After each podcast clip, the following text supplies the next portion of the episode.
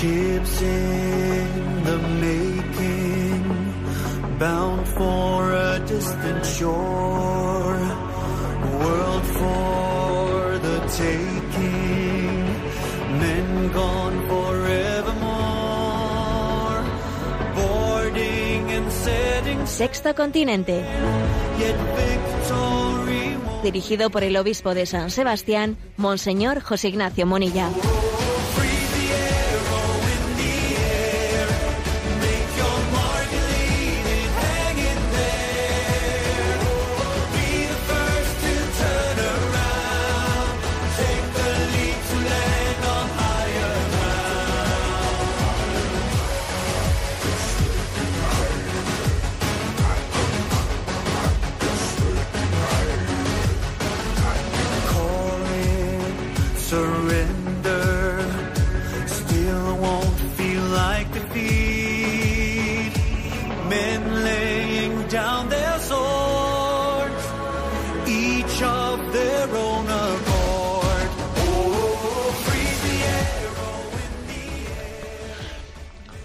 Cordial saludo a todos los oyentes de Radio María. Un día más, con la gracia del Señor, nos disponemos a realizar este programa llamado Sexto Continente, que lunes y viernes de 8 a 9 de la mañana, una hora menos, en las Islas Canarias, realizamos en Radio María España. Este día, no, quiero, me parece, creo que es un momento también de reflexión ante unas palabras que la Conferencia Episcopal estadounidense pues ha dirigido, de, yo creo que de gran profundidad, un día para la reflexión en, este, en este mundo globalizado sobre una imposición de una ideología única, de un nuevo orden mundial que está aconteciendo sin darnos cuenta. Ya el, Papa Francisco en repetidas ocasiones nos ha invitado a leer un libro, una novela apocalíptica llamada El Señor del Mundo, de principios del siglo XX. Fue publicada en el año 1907, El Señor del Mundo. El autor es Robert Benson. Y el Papa, cuando ha aconsejado eh, a la lectura de esta novela, eh, lo ha hecho intentando suscitar la conciencia de cómo a veces, bajo una mm, apariencia, ¿no? Apariencia mm, pacífica, de, una búsqueda de un orden mundial pacífico en el que se compartan eh, grandes convicciones de las defensas de los derechos humanos, se esté introduciendo, eh, cual caballo de Troya, se está introduciendo pues una, un cambio sustancial ¿no? de la concepción del mundo, principalmente a través de la llamada ideología de género. Pues bien, la Conferencia Episcopal de Estados Unidos ha llamado la atención esta semana pasada sobre la ley de igualdad ¿eh? que se quiere introducir en este momento, en el inicio de, del mandato de Joe Biden, se quiere introducir pues, por vía express en este momento en Estados Unidos. ¿eh? Es una, los obispos estadounidenses nos recuerdan que puede castigarse incluso a los grupos religiosos que se oponen a la ideología de género. Y Joe Biden ha, llegado ¿no? pues a la presidencia de Estados Unidos con una especie de, de promesa de que en los 100 primeros días de su cargo ¿eh? se dispone a aprobar esa ley promovida por los grupos LGTBQ. Básicamente, ¿qué es lo que supone? ¿Eh? Pues supone que este es un proyecto que reconocería la orientación sexual y la identidad de género como clases legales protegidas en una variedad de áreas que incluyen vivienda, educación, espacios públicos. La Conferencia Episcopal estadounidense advierte que esto erosionaría la libertad religiosa y consagraría la redefinición del matrimonio y la ideología de género en esta ley, ¿no? requiriendo que el conjunto de los ciudadanos acaten esta ideología LGTB y la ideología transgénero independientemente de sus creencias religiosas. En lugar de respetar las diferencias de creencias sobre el matrimonio y la sexualidad, esta ley de igualdad discriminaría a las personas que tengan una fe religiosa, ¿eh? que no conjuga, obviamente, ¿no? con esa eh, ideología de género. Este proyecto de ley defendería la ideología transgénero al exigir que las niñas y mujeres compitan con niños y hombres por oportunidades limitadas en los deportes, que compartan vestuarios, duchas con hombres biológicos que se identifican como mujeres, etcétera, etcétera, ¿no? Y podría obligar a los médicos a realizar cirugías de transición de género y además también, eh, pues, expandir la la, ideología abortista impidiendo la negativa a realizar, eh, a realizar abortos, ¿no? a objetar, a tener objeción de conciencia frente al aborto. Los grupos que se opusiesen a la redefinición del matrimonio serían castigados por esta ley y el proyecto de ley perseguiría a quienes no adopten las nuevas ideologías las escuelas religiosas, las organizaciones benéficas podrían enfrentar una sanción federal por operar de acuerdo con la biología básica y la enseñanza bíblica sobre la antropología. ¿eh? Si, el Papa Francisco, ¿eh? Eh, si, el Papa, si el Papa Francisco en una situación como esta, una vez aprobada una ley, podía ser tratado, digo el Papa Francisco, o cualquier líder religioso, ¿no? Como el, equivalente legal de un segregacionista, ¿eh? debido a su oposición a la ley transgénero. Bueno, eh, es impresionante cómo, cómo se está eh, apretando el acelerador. Este programa, como bien sabéis, Sexto Continente, lo realizamos desde España y aquí también en España estamos viendo cómo se está apretando el acelerador ¿no? para imponer ese tipo de leyes y en Estados Unidos, pues con toda la repercusión que, Estados Unidos tiene en el orden mundial, pues se está realizando también de esta forma express. Existe por ahí, ¿no? Algunos, eh, algunos resistentes a este orden mundial único. ¿eh?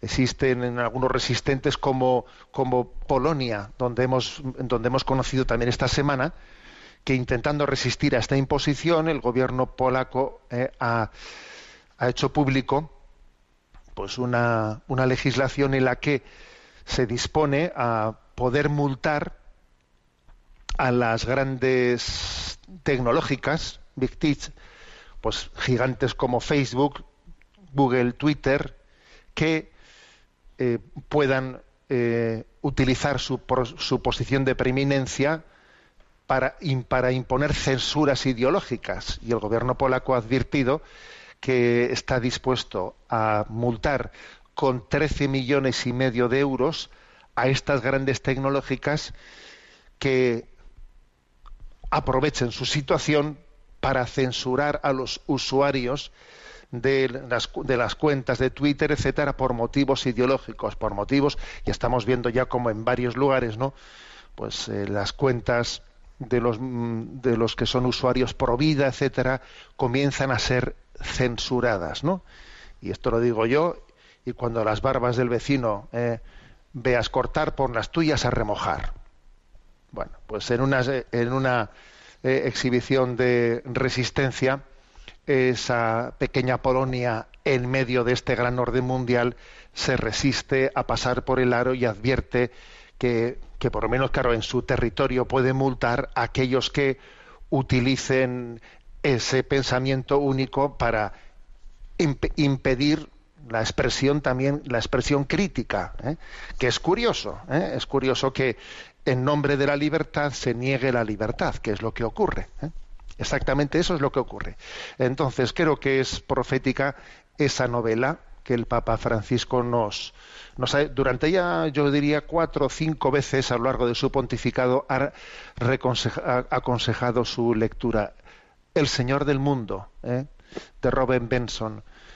Toda una especie de profecía de que llegará ¿eh? pues una especie de, de ideología que, que, se, que se pretende, ¿no? que se pretende imponer de una manera eh, pues verdaderamente irrespetuosa con lo que es la conciencia de los pueblos, con lo que es la tradición sobre la que está sustentado nuestro, nuestro presente.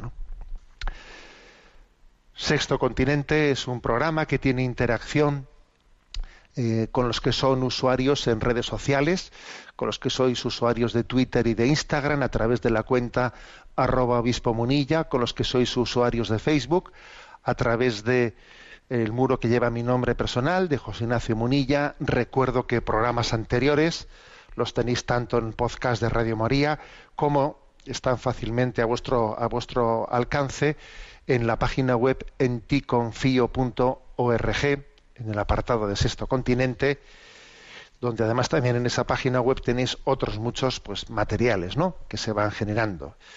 Por ejemplo, los domingos de San José. Ya hemos hecho, ayer hicimos el cuarto domingo de San José en este año tan especial. Bien, eh, ¿qué tema he elegido eh, para nuestro día? Bueno, pues hay un, hay un tema en el que en este programa le estamos haciendo un seguimiento importante, que es el tema de la acedia. ¿eh? Los que sois seguidores de Sexto Continente recordaréis que en el año 2018 dedicamos tres programas al, al tema de la cedia, a la presentación de un libro que tiene como título La cedia, el demonio del mediodía. Y le dedicamos tres programas.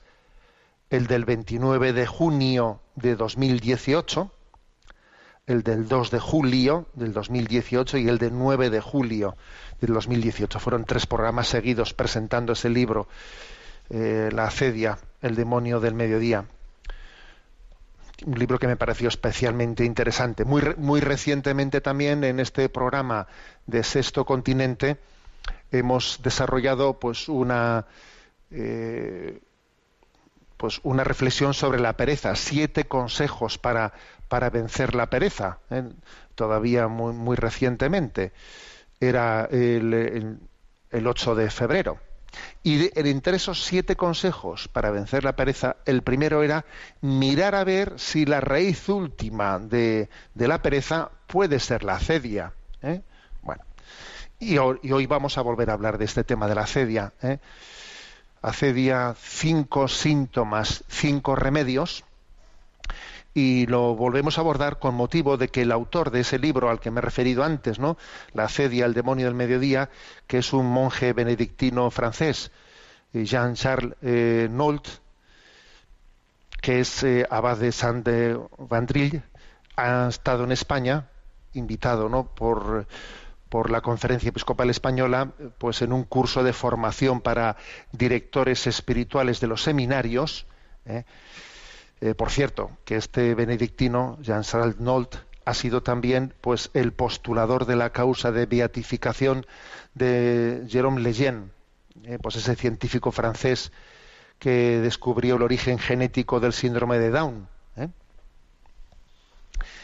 Y que además renunció al Nobel, al, premio Nobel, ¿eh? para poder defender la vida. ¿eh?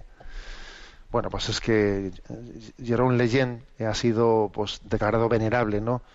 Eh, recientemente y es pues to, todo todo un referente yo creo científico para el mundo para el mundo católico no bueno pues este monje benedictino ha sido el postulador de su causa de beatificación él como digo es también el autor de ese libro no eh, la cedia al demonio del mediodía y bueno, pues en esta visita que ha hecho España, ¿no? Pues un poco así, digamos, de formación de los directores espirituales de los seminarios en los que se, en los que se forman eh, los futuros sacerdotes, ¿no? Bueno, pues nos ha hecho, nos ha ayudado a volver a reflexionar sobre este tema, porque es que es una cuestión importante, no, lo siguiente, en la que nos jugamos la santidad, hablar, hablar de la cedia, y además en este contexto del inicio de la cuaresma en el que estamos, pues es que mm, pues que es que obviamente es el tema, es el tema, ¿no? Religión en libertad, eh, pues ha, tenido pues el acierto de extraer esta perla, extraer esta perla y el 12 de febrero publicó pues un pequeño resumen de lo que eh, de lo que nos ha aportado en esta visita, en esta reflexión sobre la cedia este monje benedictino en la visita que ha realizado a España. ¿eh? Bueno, pues sirviéndonos de ese resumen que hizo Religión en Libertad, ¿no? El 12 de febrero. A ver, en la cedia, cinco síntomas y cinco remedios. ¿eh? Bueno, eh, hay que de- decir algo que es que el Papa también ha alertado muchas veces ¿eh? sobre el tema de la acedia y también él yo creo que nos ha mostrado una sensibilidad especial ¿no? para, para poner el acento en, eh, este diagnóstico, eh, porque tener un diagnóstico acertado es muy importante partir de un diagnóstico acertado. Pues bien, eh, citando a un padre de la Iglesia, una asceta del siglo IV que se llama Evagrio Póntico, este benedictino, Jean-Charles Nolt, indicó que la acedia se sitúa en la intercesión entre los apetitos carnales como la gula, la lujuria, ¿eh? la avaricia, y las malas acciones espirituales como la pereza, la envidia, la vanidad, la soberbia. Interesante esto, ¿eh? O sea, es decir, que la acedia se sitúa en la intercesión entre apetitos carnales y más bien eh, otros espirituales. ¿eh? La acedia que tiene más de carnal en el sentido de que es eh, incitación de la gula, la lujuria, la avaricia, o tiene más de espiritual en el sentido que está ligada a la soberbia, la vanidad, la envidia. Bueno, pues él dice en la intercesión.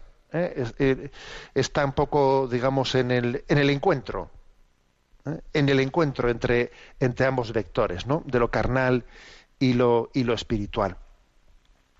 Entonces él dice, a ver, cinco síntomas, cinco síntomas en los que se manifiesta lo que ha solido llamarse también la pereza espiritual, ¿eh?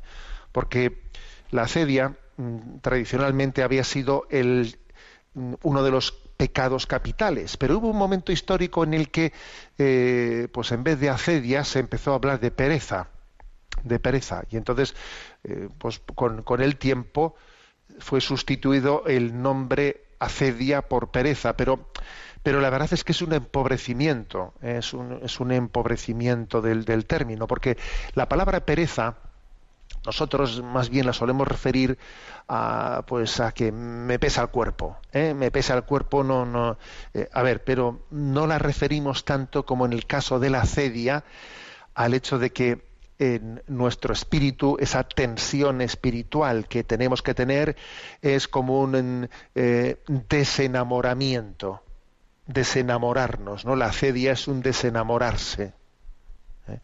es una pérdida de, de la tensión espiritual, ¿no? Y entonces, bueno, pues entran un montón de males, de males, pero el problema está en una, en, en un haber perdido ese amor primero. ¿eh? Bueno, bien. Dicho eso, cinco síntomas ¿eh? en los que se manifiesta esta pereza espiritual. ¿eh? Primero, inestabilidad interior.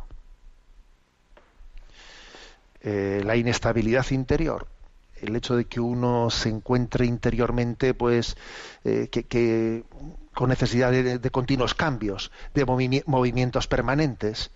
Si me pongo así, me tengo que poner de otra manera. Si estoy aquí, quiero ir allá. Si estoy allá, quiero venir aquí. Eh, en el fondo, estoy necesitando moverme, pero, pero no por nada, sino porque no estoy estable. O sea, estoy continuamente mm, cambiando de postura, saliendo, entrando, haciendo planes, deshaciéndolos, eh, etcétera, etcétera, etcétera. Una estabilidad, una inestabilidad interior que que la quiero disimular con supuestas razones para subir, bajar, entrar y salir, pero esas razones no existen.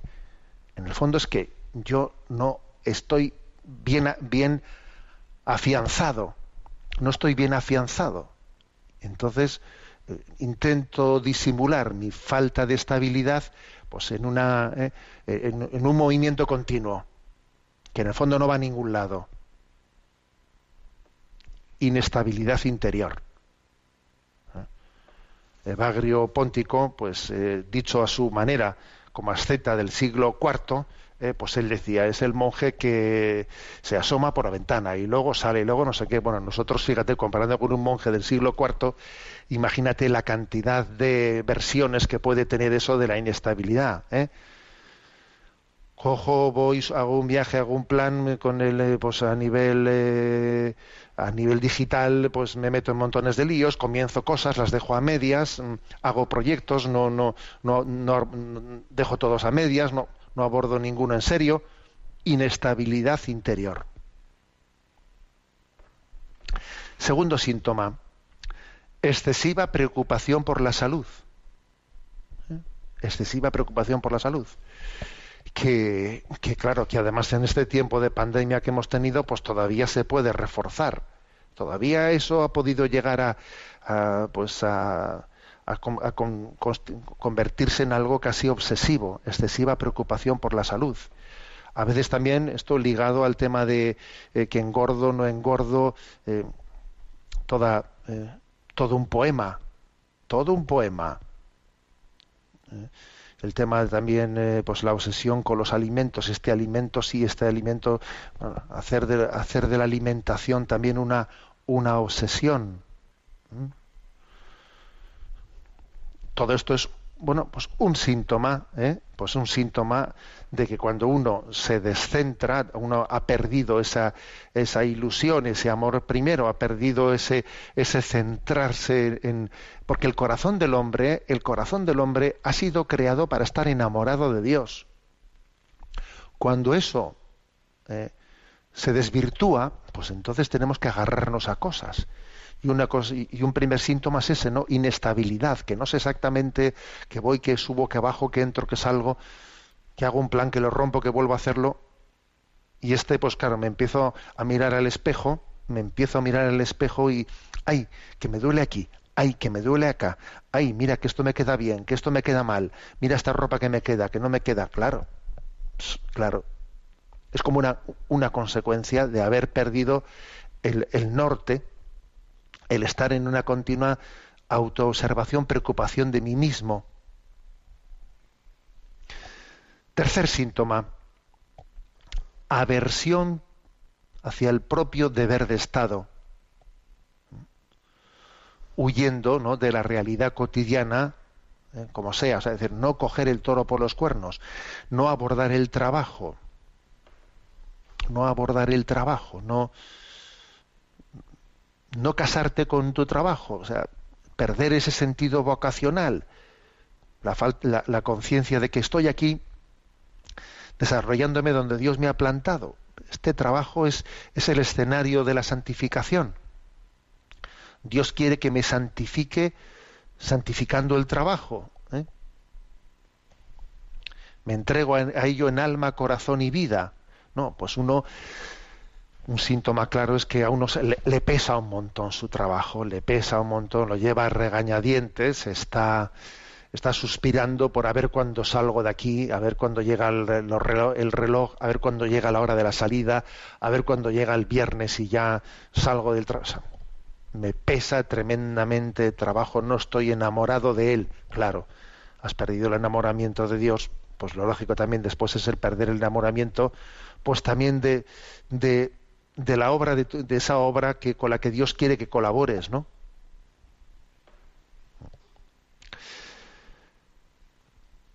Cuarto síntoma, ¿eh? cuarto síntoma, negligencia o excesos en la observancia de nuestra vida religiosa. Curioso esto, ¿eh? que diga negligencia o excesos.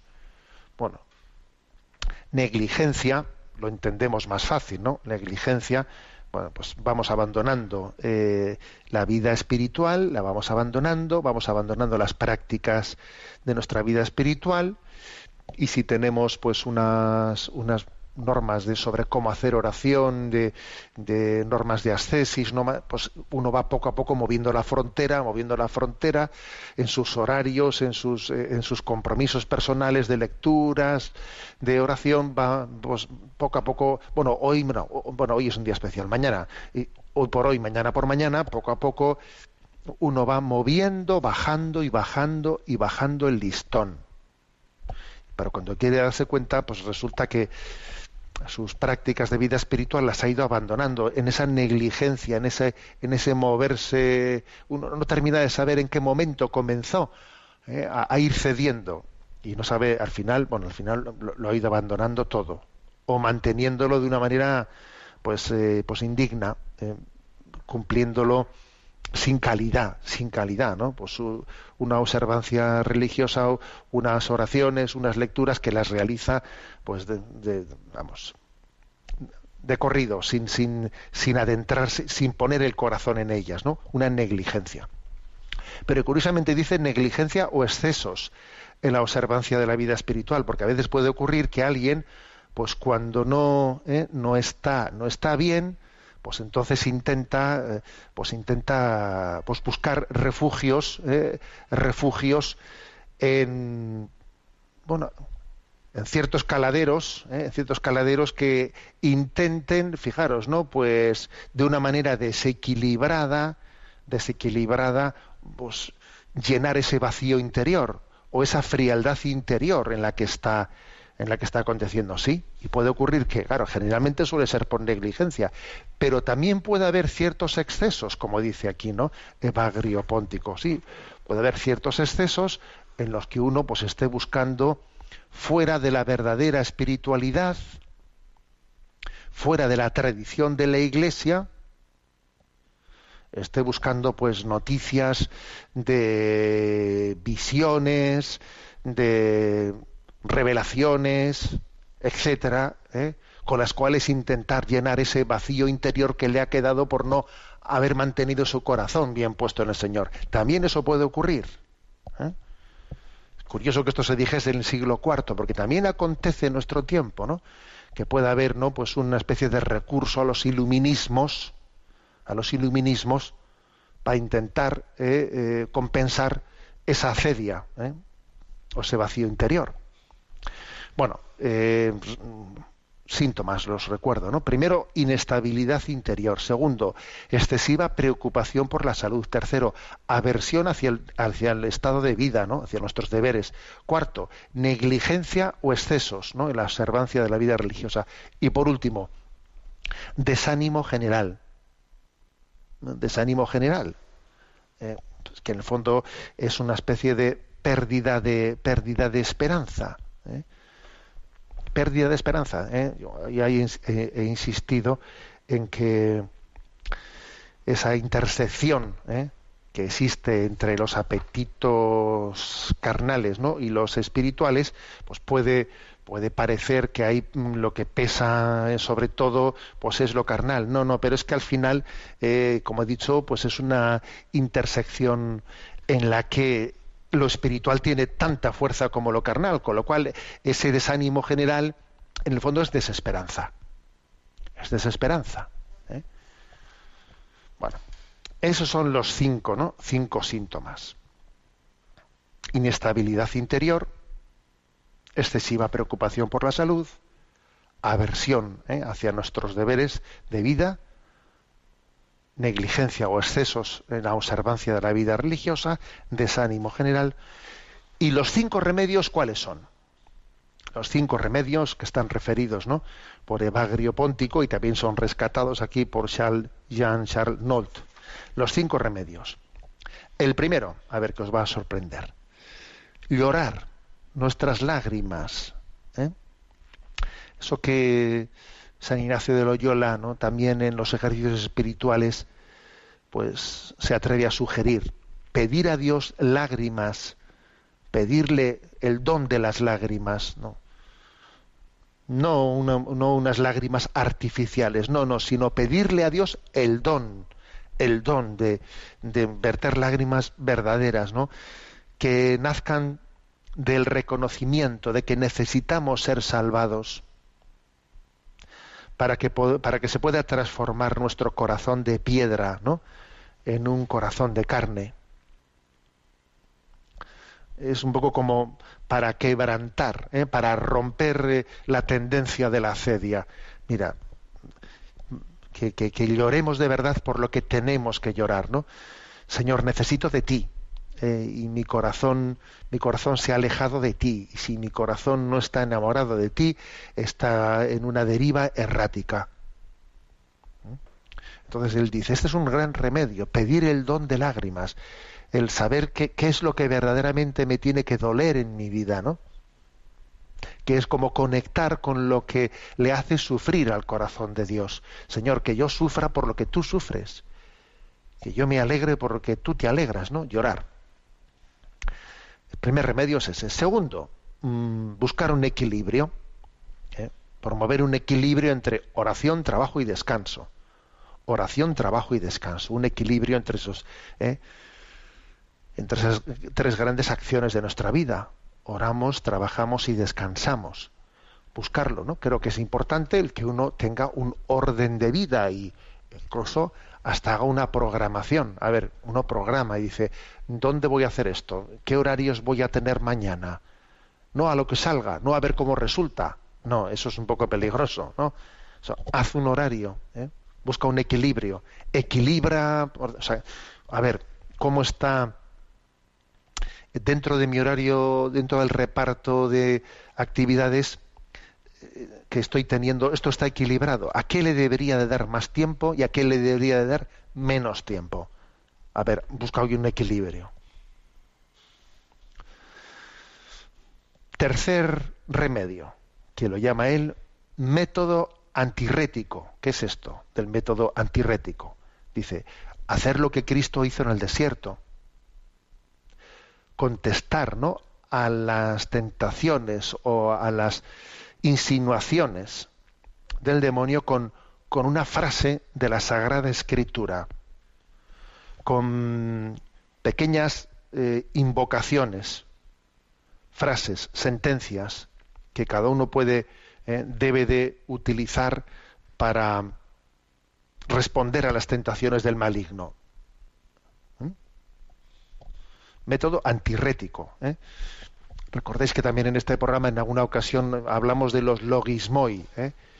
Los logismoi que eran como los padres del desierto, eran como ideas obsesivas que el maligno nos mete en la cabeza y que te quieren desarbolar. No vales para nada, esta vida es una porquería, no sé qué, ideas obsesivas que, que, lo que te están es queriendo suscitar desesperanza. Desesperanza. Entonces, frente a esas ideas, ¿no? Si alguno quiere profundizar en esto, eh, podrá buscar fácilmente alguna charla que, que, di al respecto, ¿no? La encontrará fácil en YouTube sobre los logismoi. ¿eh? Eh, hay que hacer el método antirrético, o sea, es decir, lo que, cómo contesta, cómo contesta el Señor en el desierto a, a esa acción del demonio no entra en diálogo con él. Ayer el Papa subrayaba mucho esto, ¿no? En su en su catequesis del domingo. El Jesús no entra en diálogo con Satanás. Sencillamente eh, recurre a la palabra de Dios para pegar un corte. Recurre a, un versículo de la Sagrada Escritura y pega un corte. Al Señor tu Dios adorarás y solo él darás culto. culto. No solo de pan vive el hombre, sino de toda la palabra que sale de la boca de Dios. Corte, corte. ¿eh? Es un método antirrético muy importante. Es decir, cuando nos vienen ideas, ¿no? así obsesivas, que, son, que son esos logismos y que son tentaciones de desesperación, lo que uno tiene que hacer es sencillamente desenmascarar y cortar. Y, y eso, pues en gran medida, se tiene que hacer, pues bueno, pues con un versículo de la Sagrada Escritura, con una advocación Sagrado corazón de Jesús, en ti confío. Ten Jesús, hijo de David, ten misericordia de mí. Señor, dame tu gracia, no me dejes de la mano. Cada uno que vea, ¿no? Pues qué, qué invocaciones hace, ¿eh?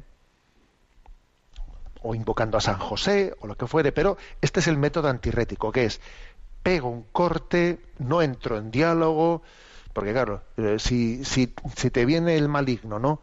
metiéndote una idea de desesperación y diciéndote, esta vida es una porquería, no vales para nada. Entonces tú entras en diálogo y dices, la verdad es que sí, es que qué mal estoy, es que mira este, ya, se entra en diálogo, ya mal asunto, ya te estás empantanando. A ver, tú lo que tienes que hacer es ante una idea, una idea que, que obviamente te, que, que, es un logismo y que, te está queriendo descarrilar, bueno, pues tú, método antirrético, tú contesta con una con una invocación al Señor, con un versículo de la Sagrada Escritura, con una jaculatoria, ¿eh? con una jaculatoria que corte por lo sano. los remedios, hemos dicho, primero, lágrimas de, de contrición, ¿no? Segundo, buscar el equilibrio en la vida, de oración, trabajo, descanso. Tercero, método antirrético. Cuarto, meditación de la muerte. Meditación de la muerte. Recordar a Dios y recordar a la muerte como el final de nuestro camino. Y entender que nuestra meta es la gloria. Y todo lo demás, comparando con esto, es publicidad. ¿eh? No te distraigas con lo demás. O Ignacio de Loyola, ¿no? Le aconsejaba Francisco Javier cuando, cuando se iban a despedir. Decía, mira, medita todas las noches, medita sobre la pasión de Cristo y medita sobre la muerte y la gloria. A ver, me estoy preparando en, esta vida, en, poco tiempo, en, poco tiempo ya no estaré aquí. No voy a estar aquí. O sea, es que ahora yo muchas veces suelo pensar, lo que me queda por vivir es mucho menos de lo que ya he vivido. Entonces, ¿para qué va a estar aquí sufriendo y perdiendo el tiempo? A ver, que, es, que, que, que, esto es un suspiro, que, nos vamos enseguida. ¿eh? ¿Es tan importante tener eso en cuenta? Si uno vive ante esa realidad, ¿no? Mira, sus, sus crisis interiores se reordenan rápidamente. Meditación sobre la muerte. Y por último, quinto remedio, perseverancia, que es el, que es el remedio principal, que es pedir el don de la perseverancia. La perseverancia es un don, la perseverancia es una gracia. Señor, danos el don de la perseverancia final. El hombre no puede perseverar por sí solo. ¿Eh?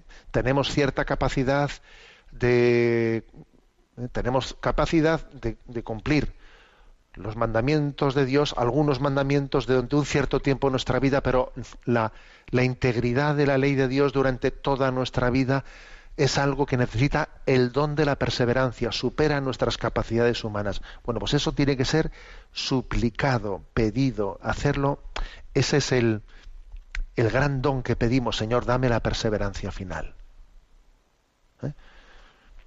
Bueno, estos son los cinco remedios para vencer la acedia.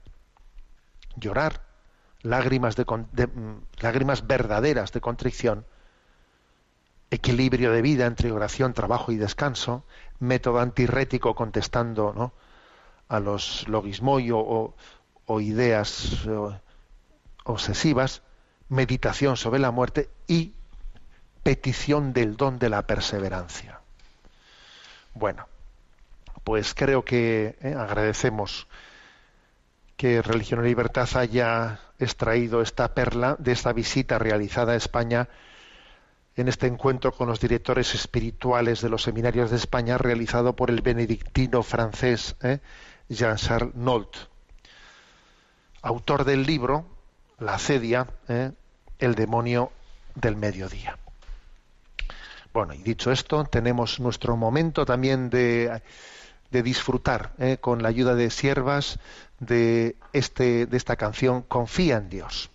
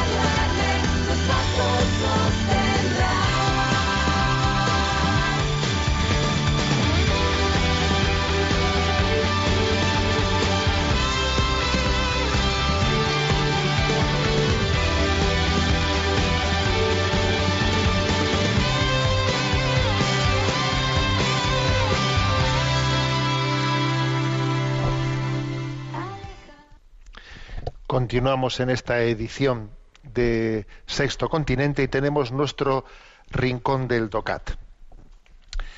El punto 234. ¿Por dónde ha de comenzar la ayuda global?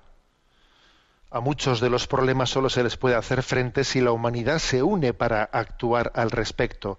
Han de florecer en el mundo la solidaridad y la responsabilidad mutua.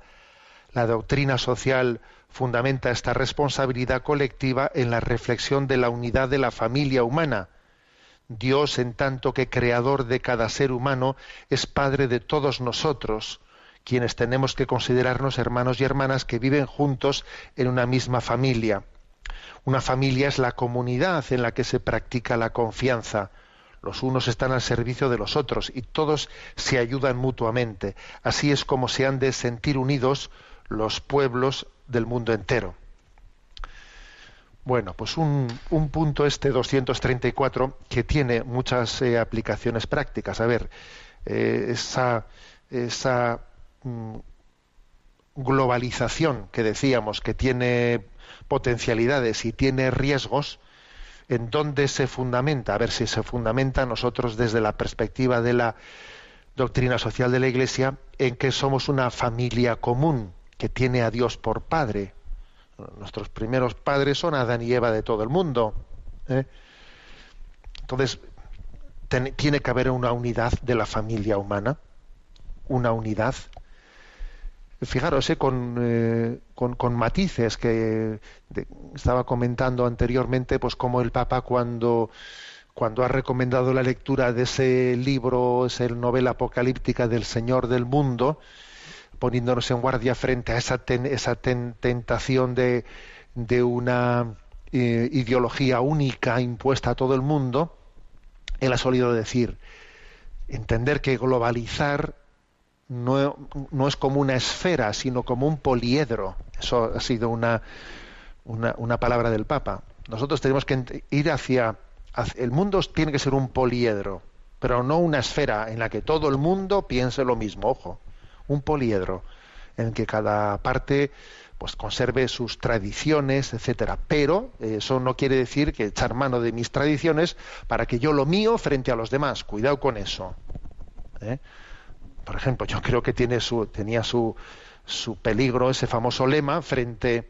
Aquí lo, lo difícil es el equilibrio, ¿no? Frente a, esa, a ese pensamiento único mundial de la ideología de género, pues subrayar que primero es mi país y luego, a ver, ese America First o, o lo que sea, ¿no? O Europa First, o, o sea, yo primero, cuidado. O sea, tenemos que tener conciencia de ser una familia, una familia en la que existe, sí, tiene que haber el equilibrio de no invocar la globalización para, la, para el pensamiento único y no invocar el patriotismo para olvidarnos de, de nuestro deber de solidaridad con el mundo entero. Hay, como podéis observar, esto es un, gran equilibrio. un gran equilibrio y creo que en este momento no pues eh, la situación política internacional se caracteriza por la falta de equilibrio por un intento de imposición ¿no? de un mundo eh, no poliédrico no, no poliédrico sino esférico en el que todo el mundo sea igual. Y claro y por unas resistencias ante, esa- ante ese intento de, de imposición unas resistencias no siempre equilibradas muchas veces de tipo nacionalistas y poco ¿eh? y de poco equilibrio. Y, y nuestro mundo necesita una visión una visión equilibrada.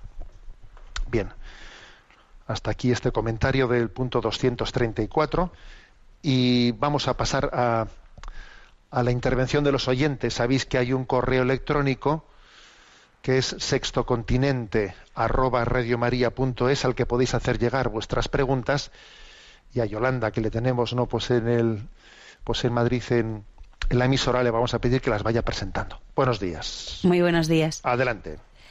Mi nombre es Inés Mota y soy una fiel oyente de Radio María y en especial de su programa Sexto Continente. En este año, destinado a San José, surge un pensamiento que me inquieta y deseo compartirlo con usted con la esperanza de poder encontrar una palabra que aparte de mí cualquier pensamiento que me conduzca al pecado. En los Evangelios leemos sobre milagros de resurrección de Jesús que practicó durante su ministerio. Resucitó a la hija de Jairo, tuvo compasión de la viuda a causa del dolor por su único hijo muerto y también volvió a a la vida a su amigo Lázaro. Cristo se conmovió ante la muerte y dado que entiendo que su padre José murió antes de que Jesús marchase de esta vida y suponiendo el dolor de María al quedarse viuda, pregunto, ¿Por qué Jesús, a sabiendas de lo que iba a acontecer con su vida y la espada que iba a atravesar, a traspasar el corazón de su madre por tanto dolor, permitió que ésta sufriera su muerte sola, sin José a su lado? ¿Por qué no se compadeció con el sufrimiento y la muerte de José y no le salvó de una muerte temprana? Gracias por sus comentarios, Dios le bendiga a usted y a su equipo y saludos desde Copenhague, en Dinamarca. Abrazos. Bueno, yo creo que eh, en esta visión que tenemos, eh, que tenemos, nos, no- nos falta una perspectiva de vida eterna. eh. Para empezar, Jesús cuando realizó sus los milagros de resurrección, luego mm, esas personas a las que resucitó volvieron eh, a la muerte. Y en la segunda ocasión el Señor no hizo ese milagro de resurrección. Por cierto, Lázaro, el amigo de Jesús a quien él resucitó, cuenta el Evangelio de Juan cómo después de la resurrección decidieron, eh, los judíos decidieron darle muerte a Lázaro, porque claro, mucha gente estaba creyendo eh, por motivo de, de que del testimonio de esa resurrección y entonces decidieron volver a matarle. Y, bueno, y, y Jesús en, ese, en esa segunda ocasión no impidió eh, que asesinasen a Lázaro. Entonces quiero decir que los milagros de resurrección de Jesús son milagros que, no están, o sea, que no nos evitan a nosotros, que no nos evitan el que afrontemos la, la separación, la despedida. En esta vida estamos de paso y tenemos que aprender a entender que esto es la antesala de la vida eterna y la sagrada y la sagrada familia pues tenía eh, pues pues es toda una una escuela para nosotros de cómo de cómo disfrutar de cómo vivir con los seres queridos y cómo entender que, que los lazos que hemos tenido con ellos son la antesala para la vida eterna. Y de hecho a San José le llamamos el patrono de la buena muerte de la buena muerte pues porque muere junto a María y a, José no entonces mm, el Señor no ha venido fijaros bien no pues para para evitarnos ¿eh? Para evitarnos esa despedida sino ha venido pues para que la, la entendamos como, como el camino hacia la plenitud, ¿eh? para entendernos que esa puerta, esa puerta es una puerta hacia la vida eterna, que la puerta de la muerte siempre supone para nosotros, en nosotros hay una resistencia, ¿no? Eh, una resistencia a terminar esta vida, pero sin embargo esa puerta que hacia la que le tenemos una aversión, obviamente, tenemos un instinto de supervivencia, esa puerta hacia la que nos resistimos, sin embargo, abre hacia una, hacia una plenitud que es la que realmente estamos buscando. Luego yo no me armaría más lío. ¿eh? O sea, el Señor, San José y, y María vivieron felices y se despidieron cuando tuvieron que despedirse, ¿no? Y María recibió el don de Dios para estar al pie de la cruz, pues como viuda y siendo al mismo tiempo madre, madre de la Iglesia. Pues de esa manera también, fijaros, pues María está, está ayudando también a dignificar la viudedad. Y además, la inmensa mayoría de las, de las, las viudas suelen ser mujeres y no hombres, ¿no? Y en el caso de María, pues no, no iba a ser menos, ¿eh? no iba a ser menos. Y, y también ella mostró la dignidad de cómo vivir una viudedad sin arredrarse, dando cara a la vida, ¿no? María está dignificando también a las viudas. Que de esto hablamos poco, ¿eh? Hablamos poco, pero creo que es eh, todo un ejemplo también de cómo afrontar la viudedad, eh, pues el ejemplo de María.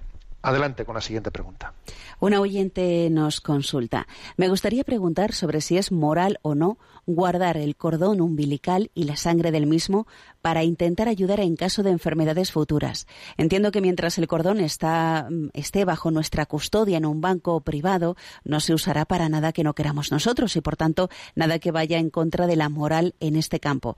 Y en caso de donarlo, donde ya se pierde el control sobre lo que se va a hacer con esas células, ¿todas las aplicaciones o usos son morales? Un saludo y muchas gracias. A ver, sí es moral, no existe, digamos, ninguna contraindicación, ¿no? O contradicción con la moral católica el que el cordón umbilical y la sangre del mismo pues puedan ser utilizados o crioconservados, que se dice, ¿no? Pues para posibles utilizaciones terapéuticas. Porque lo que la moral católica no, permite, obviamente, es hacer eso no con el cordón umbilical, sino hacerlo con un embrión, con un embrión humano, porque un embrión es un ser humano. ¿eh? Entonces, claro, lo que sería inmoral es hacerlo con un embrión. Lo que sería inmoral es hacerlo pues con óvulos o espermatozoides. ¿Por qué? Porque es que la concepción humana tiene que realizarse como un, acto de amor, ¿eh? en un acto humano. La concepción humana no tiene que ser, no debe de ser, eh, pues un acto tecnológico. ¿eh? Pero un cordón umbilical, pues o una sangre congelada no, está eh, con ello, no, entra en colisión con con esa concepción, con ese violar, ¿no? La forma de la, de la concepción de la vida, o mucho menos con agredir a un ser humano concebido. Por lo tanto, es correcto que un, cordón umbilical sea utilizado para fines terapéuticos, para la elaboración quizás de células eh, madre no, embrionarias, obviamente, ¿no? No embrionarias, y que bueno y pregunta él y en caso de que eh, pues uno yo creo que uno sí uno sí debe de intentar que esté si un cordón umbilical suyo ha sido ha sido utilizado, ha sido crioconservado, hay que intentar que eso no, de, no, no esté fuera del control de uno, ¿eh? no entregar, que no esté fuera del control. Pero en principio no creo que existan, digo no creo, porque es que ese mundo es complicado, ¿no? No creo que existan posibles utilizaciones incorrectas de un cordón umbilical, con lo cual también podría ser donado, ¿eh? Donado pues para eh, en el momento en que uno no lo utilice podría ser donado para el bien ¿eh? de la comunidad terapéutica ¿eh? global podría serlo bueno tenemos el tiempo cumplido me despido con la bendición de Dios todopoderoso Padre Hijo y Espíritu Santo alabado sea Jesucristo